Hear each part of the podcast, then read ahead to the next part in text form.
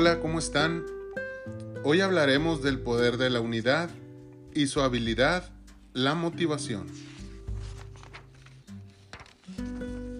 Por el poder de la unidad podemos entender que se refiere a cada uno de los elementos de un conjunto. Parte de la necesidad de conexión y del sentido de pertenencia. Este poder ayuda a cambiar el estado cerebral de los demás gracias a las neuronas espejo. Podemos hacernos de inicio una pregunta fundamental. ¿Cómo logro motivar a mi hijo o a mi hija para desarrollar al máximo sus habilidades y mantener la unión en la familia? Para eso nos sirve el poder de la unidad. Pues todas las personas tenemos necesidad de conexión. La esencia y el impulso natural de la vida es la conexión. Todos estamos conectados y por esa razón somos sensibles a los sentimientos de los demás. Por ello el poder de la unidad ayuda a cambiar el estado cerebral de los demás. Estamos interconectados con la naturaleza, necesitamos y dependemos unos de otros. Nuestra felicidad es interdependiente de la felicidad de los demás. Si eres feliz tú, soy feliz yo. El balance entre nuestras necesidades y la interdependencia de nosotros. Sentirse conectados o que pertenecemos a una tribu genera buena voluntad a los demás y aceptar que estamos juntos nos lleva directamente a un mundo más compasivo. Encontrar y descubrir las habilidades y talentos únicos de cada persona es esencial. Es muy importante para el bienestar de cada familia. Enseñar que aunque cada uno es único, eso precisamente es lo que los mantiene unidos. Hay que enfocar y ver a la contraparte para lograr el equilibrio entre el yo y el nosotros. Para la unidad hay que notar y aceptar las características especiales y únicas de cada uno. Valorar la bondad el cuidado y la ayuda hacia los demás y apreciar sentirse bien cuando se actúa hacia el bien. En sentido contrario, la separación conlleva a querer siempre obtener, pensar que si das, pierdes, que el éxito individual es el valor máximo, que se debe ganar a cualquier costo la competencia. Sin embargo, en la unidad partimos de que la felicidad está en dar. Al dar se obtiene de regreso en abundancia. Así, cada integrante de la familia o del grupo contribuye al bienestar de todos. Es un ganar-ganar basado en la cooperación. La motivación son los factores internos o externos que determinan en parte las acciones de una persona. No se busca hacer que el hijo se comporte, sino que la disciplina consciente busca hacer que el hijo se sienta seguro. Para ello, hay que notar, aceptar y conectar.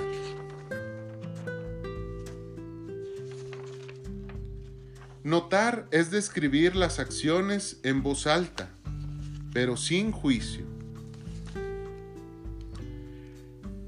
Por ello, se recomienda no decirle a nuestros hijos, wow, eres el mejor, lo hiciste excelente, eres un campeón, ya que con estas frases se fomenta recibir algo a cambio por lo que hace.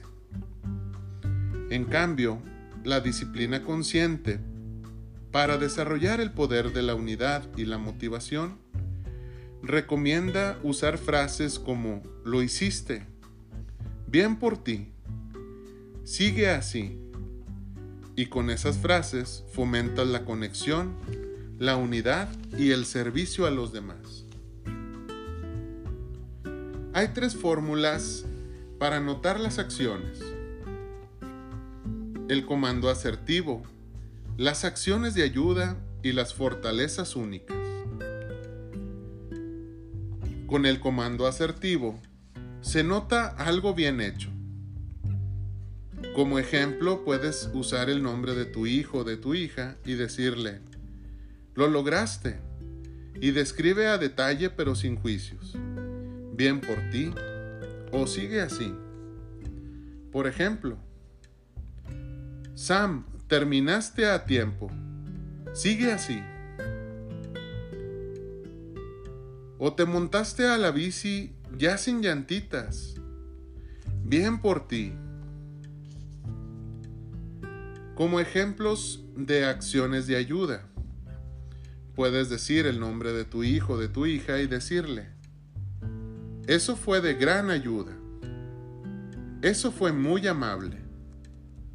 O tú haces la diferencia.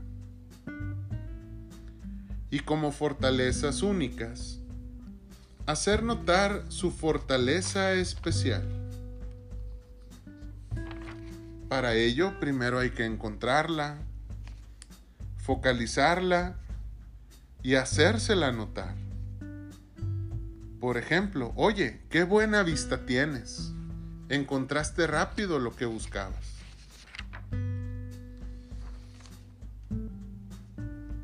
En este poder de la unidad y la habilidad de la motivación, como ejemplos podemos tener el caso de adultos, que la pareja inicia múltiples actividades pero no termina ninguna. En ese caso, la respuesta ejecutiva sería decirle en repetidas ocasiones la importancia del bienestar de todos. Le puedes ofrecer ayuda para terminar una actividad y cuando la termine, hazle notar que fue de gran ayuda. Si tienes un hijo adolescente, ponemos como ejemplo el caso que no quiere contribuir con las labores de la casa. Por ejemplo, no quiere sacar la basura. La respuesta ejecutiva sería hacerle énfasis en la importancia del trabajo que realiza en beneficio de la familia. Le puedes decir, de verdad agradecería que ayudes con eso. Así todos terminamos más temprano los pendientes de la casa y podemos realizar tal actividad. En el caso de los hijos que son menores, que son niños, ponemos como ejemplo que no quiere hacer la tarea. La respuesta ejecutiva para desarrollar esta habilidad y este poder sería seccionar la tarea en partes y decirle al niño, cuando termine la primera parte, puedes hacer la actividad que tú quieras, pero después haces la segunda parte. Y ya cuando lo haya hecho, motívalo diciendo, lo lograste. Sigue así.